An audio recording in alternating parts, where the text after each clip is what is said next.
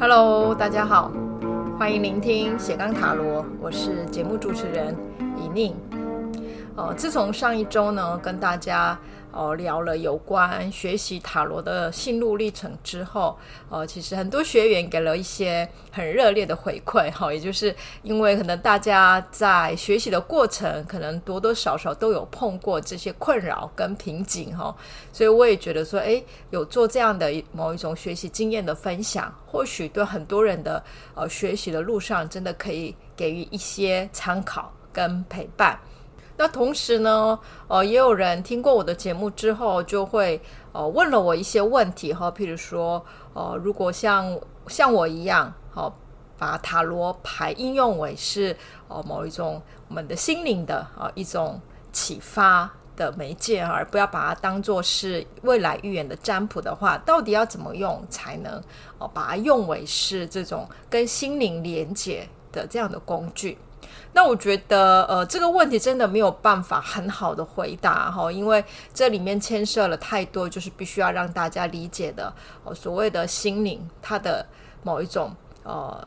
被启发的那种超越性到底是什么哈。可是如果呃如果要简单的稍微分享一点的话，好，我觉得心灵的应用的塔罗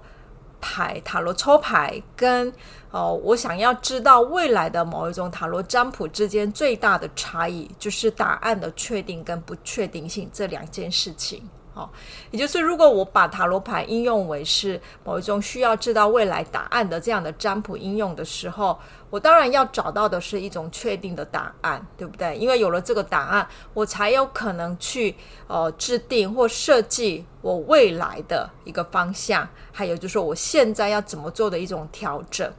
可是，如果把塔罗牌想要应用为是一种心灵启发的工具的话，我觉得反而抽出来的那个塔罗牌的那个答案，反而是要要给我们一种不确定性，哦，才能让我们不断去探索到心灵的深层。哈，这样怎么说呢？就是。哦，今天我因为一些困扰的问题哈，譬如说现在的工作状态呀，哈，或者是呃，我跟一些人际关系的问题呀，哈，还有就说，呃，我的某一种人生呃未来规划上的一些困扰等等的问题，而抽了塔罗牌之后，没有错，那些图像出现之后，当我试着去解牌，这些图像会它给我一个版本的故事。那因为我们在抽牌的时候已经假定我抽出来的牌这些故事是可以回应我现在的生命状态的这样的前提下去抽的牌，所以呃这个解出来的一个故事，当然我会把它呃应用为是我现在状态来解释它。所以一旦我就把抽出来的牌解释为是我的状态之后，它就变成是呃一个给我的回应的答案。好，可是这个答案呢，到底我是要把它视为是，那到底我拿到了这个答案之后，我是在这边停止，还是这个答案会让我不断想要去进一步探索？我觉得在这里面就会岔出两条路，在拿到答案之后停止，当然它就会成为是一种。单向的，好，跟塔罗牌之间的对话是属于单向的一些过程，好，所以我问了一个问题，他给我了答案，我就停止了，然后不管我这个答案，我对这个答案满意或不满意，就到这边，哦，然后不管我是要参考，不管我是要把它确信，哦，我就是借由这个答案会再去调整我现在的一个状态。那另外一条路呢，把出现的这个答案，哦，视为是一种。对我未来提供的一个可能性的一个开始，而从这个答案当中，我就开始不断去思考，那这样的答案跟之前我感到困扰的时候，没有办法对我未来有任何的想象，或解不开我现在遇到的困难的这个状态下，到底这个答案跟我之前的状况之间差异点在哪里？那如果现在的答案是可以帮我解决问题的，那有没有可能其他的方式也有可能呢？哦，也就是呃，我认为的要用塔罗抽牌来跟心灵对话的方法，其实就是每一次抽牌出现的那一种牌组的解牌，要给我们的是退后一步，让我可以去重新去观看跟思考我现在面对的问题，而可以带给我观看这个问题的一个更高的视野。而这个更高的视野是借由抽牌跟某一种我现在困境当中的状态跟抽牌之间的对比下带给我的一种启发，所以我也变得有能力可以再观看其他的面相，也就是我对这个问题的思考不会停止在我抽完牌之后解牌的这样的一个结果。哦，所以这也是为什么我觉得，呃，塔罗牌的呃一种心灵启发的应用，它永远都会是对话的。而对话的一个特色是什么呢？其实对话是在不断的否定当中才能进行。所谓的否定，就是呃，今天一个人讲了一句话，如果我对那一句话是认同的，是肯定的，那我们的回答就是，嗯，就是这样，没有错，我也是这么想的。之后这个对话是不是就停止了呢？那我们就要开启新的对话，对不对？可是如果我的对话是当我丢出了一个话题之后，对方给我的回应是，嗯，可是我觉得不是这样想耶，好像其他的也有可能的这样的否定的语句来去回应我的时候，同样的议题的对话就会就会不断不断延伸下去，然后这个延伸的过程，我们正在讨论的这个议题才能更深入的进去，然后我们看到更多的面向。对我来讲，这就是一种对话。好，所以哦，如果要用塔罗抽牌来进行我跟我自己的，还有跟我心灵的对话的话，那个对话本身是要不断的否定的。如果是这样，每一次的抽牌去进行的那种哦，对解牌的解释，它不会是对我的问题的肯定的回应，反而它会要成为对我的问题的某一种。只以跟否定的方式把我带向比以前更高的、更不一样的观看事情的视野。如果我们用这样的态度应用塔罗牌，然后每一次抽牌的时候也是用这样的方式来看待哦解牌的结果的话。哎，我觉得这个塔罗牌的应用，我们就会让自己跳脱哦传统上把占卜视为是要给我的一种哦对未来的预知，或对我的过去到现在的某一种状态的揭露的方式来去理解它，而好像要去用这个答案来哦变成一个给我力量的哈一个依靠哈，我们就可以跳脱哈这样的一种占卜的。传统思维，好，所以，呃，我所推动的塔罗抽牌比较像是，呃，用这样的方式，好，就是希望带动大家那种思考跟对话是不断前进的，而而不是其实画像据点的方式。哦，就有点像塔罗大牌里面呢，最后一张牌是世界牌。那你可以注意到，那个世界牌是最后一张，可是那个女生的脚步是往前进的，也就是大密牌的整个的历程本身，最后一张它不是停止，它反而是继续要往前进的某一种动作，只是呃每一个前进，它总是需要有一个暂时的。终点站，那暂时的这个终点站，或者我们叫做休息站好了。没有这个休息站，我们也没有办法走得很远。所以，我们也要学习在某个地方要画上暂时的句点。可是，也要知道这个句点句点是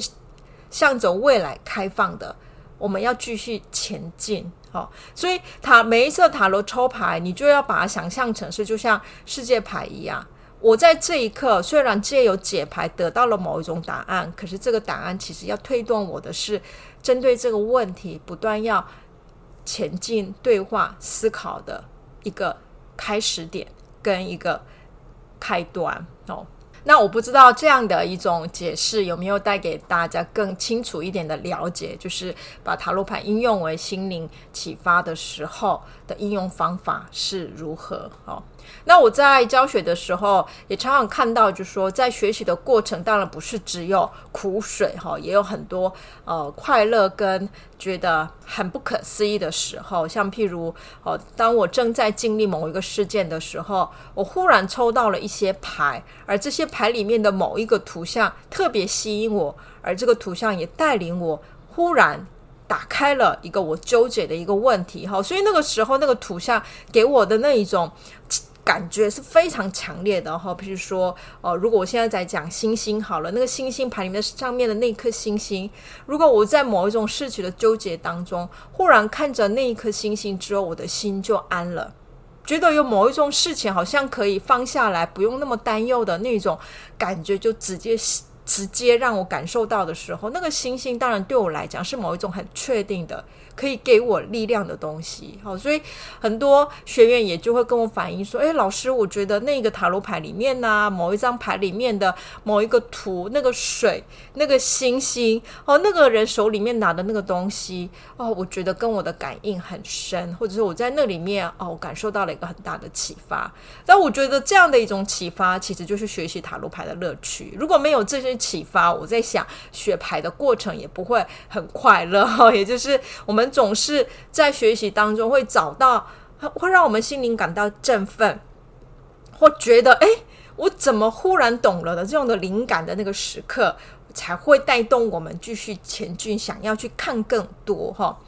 可是这些启发有时候也是一个危险哦，因为我看到有些同学是得到这些启发之后。对塔罗牌就深信不疑 哈，所谓的那个深信不疑，就是好像他就是可以把我心里的东西讲得出来哈，所以他真的好准，所以我每一次抽牌呢，哦，他只要给我什么，我就要更相信他哈。那如果哦，我们每一次得到灵感本身是不断的要确定跟确立了我跟塔罗牌之间的信任的关系的话，那我讲的那个信任是确信的关系哈。我觉得在这个层次上，我反而觉得。之后塔罗牌的学习可能对，就是自我对话的这样的一条路可能没有办法前进，因为哦、每一次抽牌，我就会对那一张牌给予的给予的一些答案，我就会变成是我的答案跟据点。所以我反而觉得啊，看到有些同学是就很羡慕，为什么其他同学说，哎呀，为什么你对图图像的那种观看那么有敏感度啊？然后我怎么都没看到。有些同学其实会很羡慕哦，然后他就很努力的学习，可是对他来讲，这些图像跟他还是有一点距离哈，所以让他觉得学习上有点困难。可是我反而觉得这样的学习方式也不是代表就是学习上没有进度，反而是在得不到某一种确信当中，如果你能够坚持，因为得不到确信，而我不断想要去探索。不断想要去问问题，不断想要去弄清楚那到底什么的这个过程，我反而觉得在学习上是非常重要的。可是当然很可惜的，也有很多人是哦、跟他人比较的过程当中，发现别人好像很快就在图像里面找到了一些哦、灵感呐、或者是一些有趣的答案的时候。发现自己好像这方面很弱，就觉得啊，我可能就是直觉力很弱的人，那这样我应该不适合学学塔罗牌吧，然后就放弃了，就没有再去呃进行这个过程哈。那我觉得这样就很可惜哈。那以前呢、有一阵子其实我也很羡慕那种所谓的。哦，有阴阳眼，你懂意思吗？就说可以看到另外一个世界的人哈，所以我还记得曾经在研究所做一些相关宗教研究的时候，我曾经还去呃去拜访了很多，好，就是所谓的。呃，有这种通灵啊，哈，或者是这种阴阳眼的人能力的人，然后我就跟他们聊，我就想要认识，就是说他们看到的世界跟我的世界有什么不同。然后每次听到哦、他们所描述的描述的世界的时候，我就会觉得哦，好羡慕哦，原来他看到的东西比我多这么多，而我看到的只有这么少。在这个层次上，我是还蛮羡慕的。哦，可是呢。呃，我听了很多很多的这些人的对话之后，我忽然有一天想到了一件事，也就是从我的角度，我观看这些人的时候，他们是拥有比我更多的观看世界的呃一种能力，对不对？哈，所以他对这个世界是怎么运作，哈，那这个世界背后的道理是什么，有着跟我不一样的一个理解是没有错。可是我也看到这些所谓的。会看到的这些人，就因为他们对他们的看到的东西的确信，而会对那样的世界的呃观点是是非常的巩固的，而认为就是这样。当我看到这些人非常确信他们所看到的事情的时候，我也看到了一种危险，也就是那跟我现在没有阴阳眼，对我现在生活的这个世界的道理确信不疑的这样的一种状态，其实没有什么太大差别的。而我呢，因为知道这个世界不只是我们眼睛所看到的世界而已，而我相信这个世界还有更多我所不知道的。需要理解的地方的时候，我把每一个人不同的一个通灵者，或者是有特殊能力的人，他们所告诉我的一些世界观，或是他们所看到的世界，我都把它摊开来，呃，让我变成是探索另外一个领域的啊一种给我的一些线索，或给我的一个开启眼界的一道门的时候，对我来讲，没有一个东西是肯定的。那些东西通通对我来讲都是，对那些告诉我的人来讲确实存在，我也不会否定它。可是我也不会全然的肯定，为什么呢？因为世界本来就是因为观看者而可以有不同的一种解释跟理解的方式。所以我我慢慢发现，反而我的这一种对每一样给予的回应的不确定跟不全然的认同的方式。反而不断的开拓我观看世界的一个观点，然后我会因为这样的观点而开启我对很多事情可以有某一种跳脱，跟用另外一种角度解释的能力。而反而那些确信自己看到的世界的人，他可能会一直停留在那里，而没有办法接受其他的观点。那我从这样的经验当中，也慢慢看到了，其实学习塔罗牌也是同样的道理哦。也就是我们在学习的过程哈，如果确信某一种我所学到的东西都是对的，是准的，好，因为经验会让我们去相信某个东西，我没办法否定我所经验的这样是对的，是没有错。可是那只能是我在这一刻的经验所得到的一个结果，它并不代表是唯一。不会变动的一个结果。当这个经验放在不同的地方、不同的一种呃脉络跟时间点、时空点的时候，它会是不一样的哈。所以这种呃不确定，不让自己所经验到的东西去确立一下我对这个世界的认知的话，我觉得用这样的学习态度，才有可能对塔罗牌所谓的跟心灵对话这件事情应用的。自在一点，更深入一点。好，所以呃，今天的话就延伸了我上一次所讲的某一种学习塔罗的这个话题哈，然后再多一点点跟大家分享了，就是说，如果我今天不把塔罗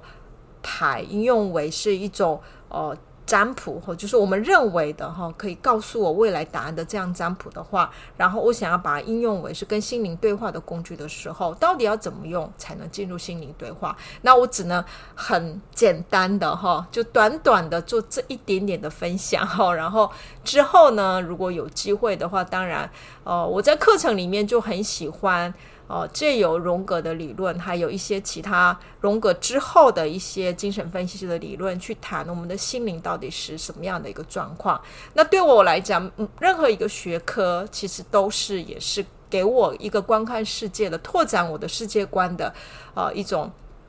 哦一个门道。哈，所以弗洛伊德也好，荣格也好，哈，或者是其他的一种哦学者们的理论，当然有时候他们是相互否定的。